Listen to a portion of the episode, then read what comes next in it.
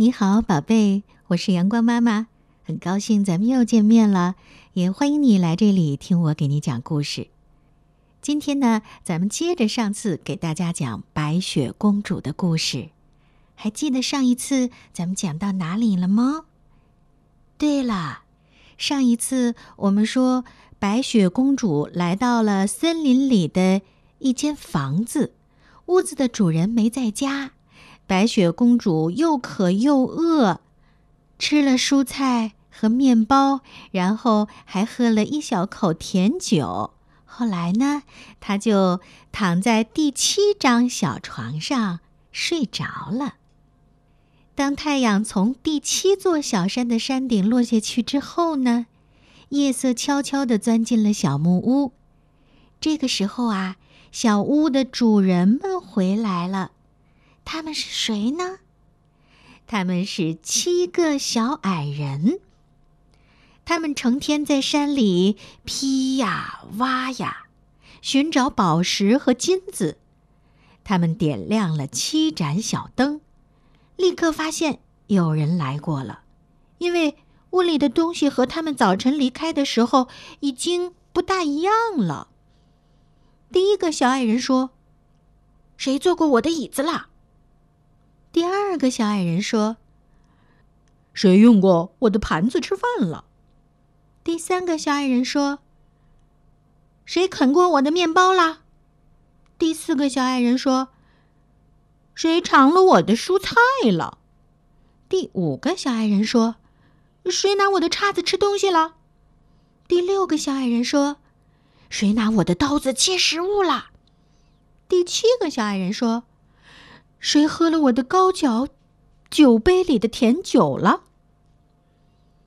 第一个小矮人朝四下里打量了一番，看见他的小床上凹下去一块，说道：“有人在我的床上睡过。”第二个小矮人看了看他自己的床，说道：“也有人在我的床上睡过，都皱巴巴了。”第三个说：“我的也是，被窝都拱起来了，皱兮兮的。”第四个说：“我的也是，床上到处是褶子。”第五个说：“还有我的，床上到处是褶子。”第六个说：“我的也是，床上到处乱糟糟。”第七个叫了起来：“啊，有人正睡在我的床上呢，他就在这儿。”其他几个小矮人立刻围拢过来，当他们看到眼前的情景。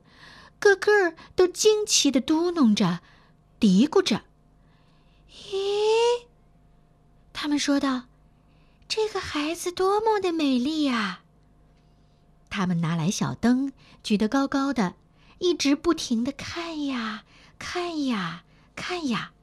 他们被这个小小的新客人搞得十分兴奋，以至于他们一点儿都舍不得弄醒他。而是让他一夜睡到大天亮。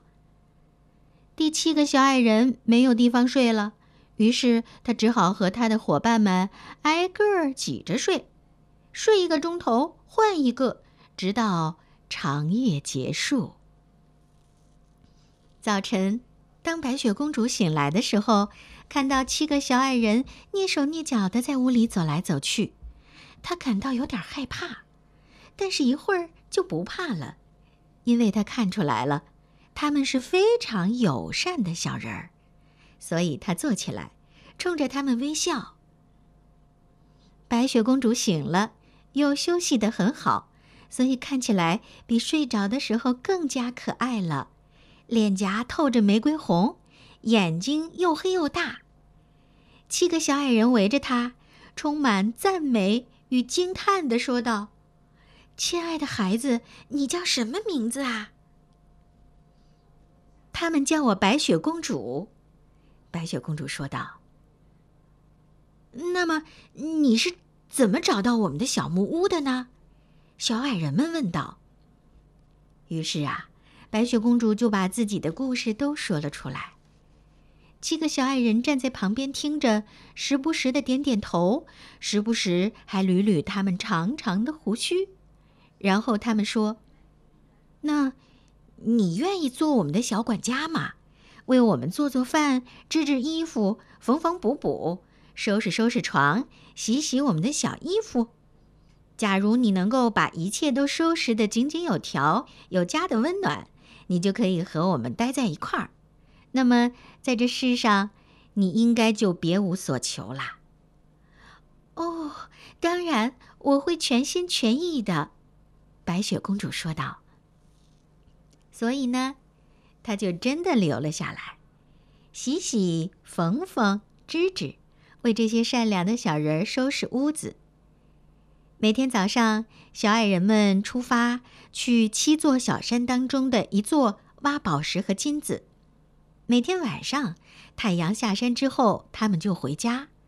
那个时候，他们的晚饭早已经准备好，盛放在桌子上了。不过，每天早上，当他们出门前，都会告诫白雪公主要小心那个坏皇后。小矮人们说。你们可不相信他，总有一天，他会发现你在这里，所以要小心呐。孩子，不要让任何人进到屋子里来。小矮人们还真说对了。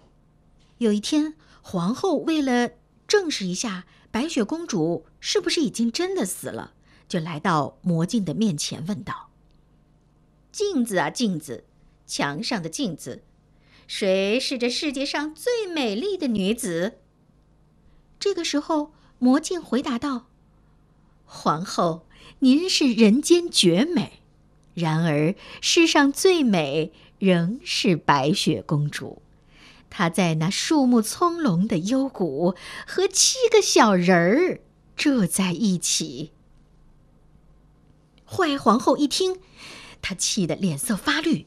因为她知道猎人欺骗了她，白雪公主还活着，她又整日整夜的坐立难安，思来想去，到底该怎么办？因为只要想到她不是这世上最美丽的女子，他就嫉妒的要发疯。最后，他想出了一招计策，他把自己的脸涂上颜料，装扮成一个卖东西的老婆婆，她。装得毫无破绽，以至于没有人能够认出他来。于是他提着一篮子绸带和蕾丝花边出发了，翻过七座小山，朝着七个小矮人的家走去。当他走到的时候，敲了敲小门，大声喊道：“精美的杂货便宜卖了！精美的杂货便宜卖了！”宝贝。那你说，接下来会发生什么事情呢？白雪公主会上他的当吗？